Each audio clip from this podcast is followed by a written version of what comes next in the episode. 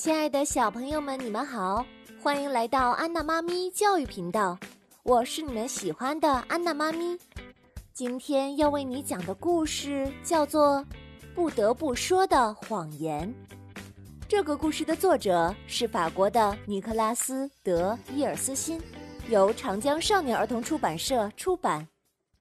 第二集，门开了，老太婆出现在门口，两只小眼睛。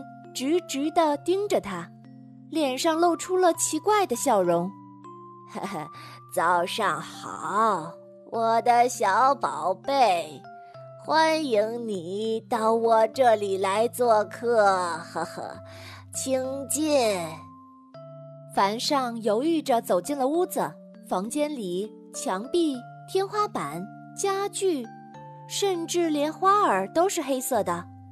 女巫让凡上坐在沙发上。哎，我的小宝贝，我能为你做点什么呢？凡上向他解释这次来的目的。哦，我是为了我的妹妹来找您的，夫人。哦，请您把她变回原来的样子。她经常说些傻话，但这不是她的错。她年纪还小。女巫坐到凡上的身边。年纪小可不是没有教养的借口。然后他抓住了凡上的手臂。你知道你妹妹身上有多少个蘑菇吗？哦，我不知道。她身上有一百个蘑菇。嘿嘿嘿，真是大丰收啊！哈哈。他如果想让这些蘑菇消失，必须在中午十二点前说一百个谎，每说一个谎就会去掉一个蘑菇。瞧，这就是我给他的教训。凡上着急地说：“哦，可是这这可做不到呀。”哦，他浑身长满了蘑菇，根本没法出门的。女巫把身子向他靠了靠。呃，那么我们去做一笔交易，由你来完成这一百个谎言吧。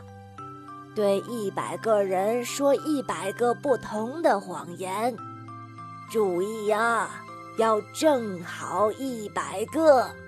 一个不能多，一个不能少，否则你和你的妹妹就得为我当二十年的奴隶。但要是你们成功了，嘿嘿嘿，哦哦，要是要是我们成功了会怎么样？凡上结结巴巴地问。嗯，要是你们成功了。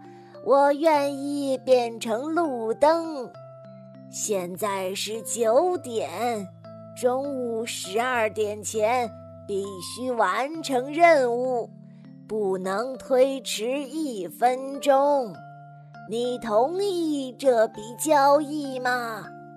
女巫伸出手，凡上犹豫了，但是他明白自己必须救妹妹。他盯着女巫的眼睛。胆怯的和他握了握手。哦，好吧，哦，一言为定。回到家里，凡上把他和女巫的约定说给莱亚听了。莱亚惊叫道：“啊，在中午前说一百个谎言，你肯定做不到的。”哦，不，这对我来说超级容易，我只怕会超过一百个。你等着。凡上打开书包，拿出了小本子和钢笔，说道：“我每说一个谎，就画一道杠杠，这样可以确保我不会忘记。”赖亚终于停止了抽泣。这时，他有了个主意，他飞快地跑进卧室里，拿来了对讲机，说：“嗯，拿着，拿着这个，也许我可以帮助你。”“嗯，好主意。”凡上把对讲机挂在脖子上，他看着妹妹笑了笑。哦，要知道你身上有了这些蘑菇，看起来更可爱了。呵呵。话音刚落，他妹妹鼻子上的蘑菇“噗”的一下就消失了，就像泡泡糖一样，突然爆掉了。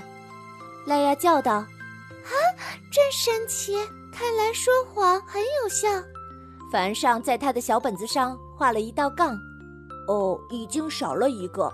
好了，一会儿见。凡上已经知道他应该到哪里去了，去热闹的商业区，那里人多。当他赶到那里的时候，他看见许多人从商场里进进出出，他的心里热乎乎的。哦，我得赶紧去完成任务。他走进一个正站在玻璃橱窗前的男人。哦，先生，打扰一下。您知道现在的时间吗？我忘记带手表了。哦，九点一刻。那男人回答。他并不知道，其实凡上手上正戴着手表。哦，谢谢您。凡上说完，在他的小本子上画了第二道杠。接着，他朝一位牵着小狗的胖女人走去。哦，太太，多么漂亮的小狗啊！我也有一条和它长得很像的小狗。叫庞图福，哦，是吗？我的狗啊，叫克鲁东。太太回答道。画了第三道杠以后，他一刻也不敢耽搁，紧接着就叫住了走在他身边的男人。哦，先生，先生。男人回过头来。哦哦，对不起，我以为您是我的老师。凡上觉得自己干得太棒了，继续对所有路过的人说着他的谎话。哦，太太，不要用这种洗衣粉。我妈妈说这个有沙丁鱼的味道。哦，对不起，先生，您能给我两个法郎吗？我已经三天没有吃过东西了。哦，太太，有一只狗刚刚在你的手推车上撒过尿。一个小时快过去了，凡上用对讲机跟他的妹妹说：“哦，拉雅，我已经说过三十个谎话了。”你的蘑菇少了多少个？莱雅激动地回答说：“啊，哎呀，有三十个蘑菇消失了，继续努力。”呵呵，你看，凡上说：“我们完全可以解决这个难题。”此时，凡上正得意洋洋，他完全不会想到，在那个一片漆黑的屋子里，女巫正坐在水晶球前，监视着他的一言一行。小朋友们，你想知道后来发生什么了吗？那就继续收听下集吧。如果你喜欢安娜妈咪，你可以添加到安娜妈咪的粉丝群哦。安娜妈咪啊，每天都会分享学画画、学英语等等好多好多有趣又有用的好知识，让我们的小脑袋越来越聪明。快点加入安娜妈咪的粉丝群吧！我在那儿等你哟。